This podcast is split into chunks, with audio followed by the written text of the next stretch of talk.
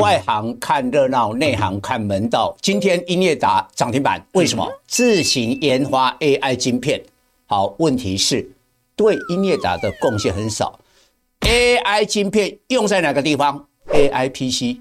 所以你看，今天联发科啊，已经开始发动了。今天要告诉你哪些是 AI PC 概念股。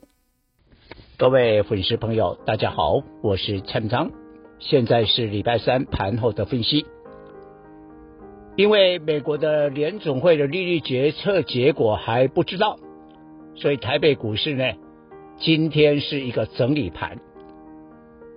不过收盘是靠莲花科创下波段的高点，所以大盘涨十八点，收在一七四六八。那今天的盘面呢，台积电在压盘，跌一块五百七十七。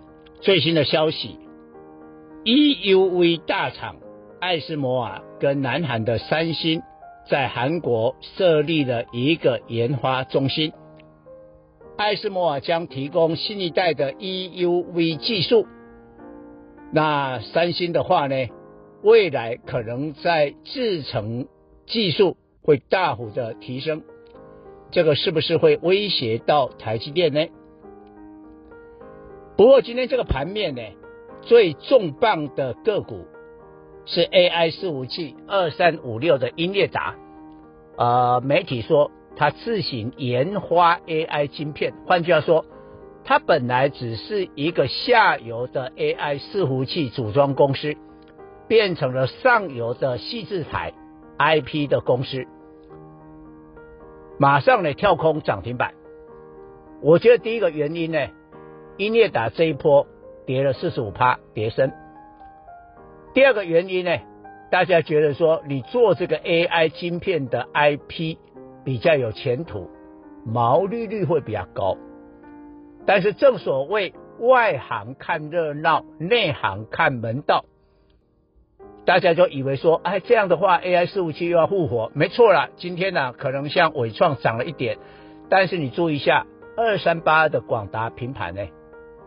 广达才是重点啊，全然平盘呢。所以真正的原因呢，我们要深入的英业达这个 AI 的芯片，客户拿到了以后用在什么用途？根据了解，用在 AI PC，AI PC。所以我们看一下为什么莲花科可以创高？莲花科已经呢、啊、第一次看到九五零之后整理三个礼拜。我的会员是在七百五十进场的，所以我的会员现在大概已经赚了两百块。我们是最早进场莲花科的，对花哥的一举一动呢，蔡总是最了解的。莲花科在几天前宣布了 WiFi 七的晶片，取得两大订单，一个是苹果的平板，那当然这个是全球最大的平板品牌嘛。另外一个是英特尔的笔电的架构，英特尔在笔电处理器的部分还是全球第一了。好，那不管是苹果或者英特尔，他们的平板笔电明年一定会 AI PC，所以联发科才真正的受惠。那英业达因为资本的四百多，哎，这个一一个月的营收四百多亿嘛。你现在虽然有一个一款 AI 的晶片，但是你能贡献你营收那个比例还是很低呀、啊。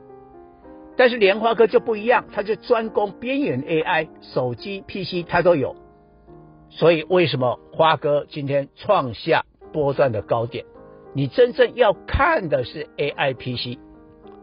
好，那你不相信，我再给你看，你可以去查那个股价，双 A 两大的 PC 品牌。宏基跟华硕今天股价都出现了大涨，大概都涨了两趴，接近四趴这样的一个水准。再过来，AI PC 的周边的零组件那更猛。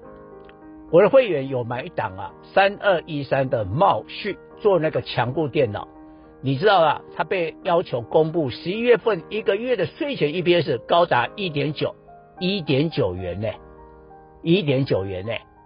那今天也有像那个二三八七的金圆啊，因为 iPad 的这个配套啊升级了以后，股价甚至攻上了涨停。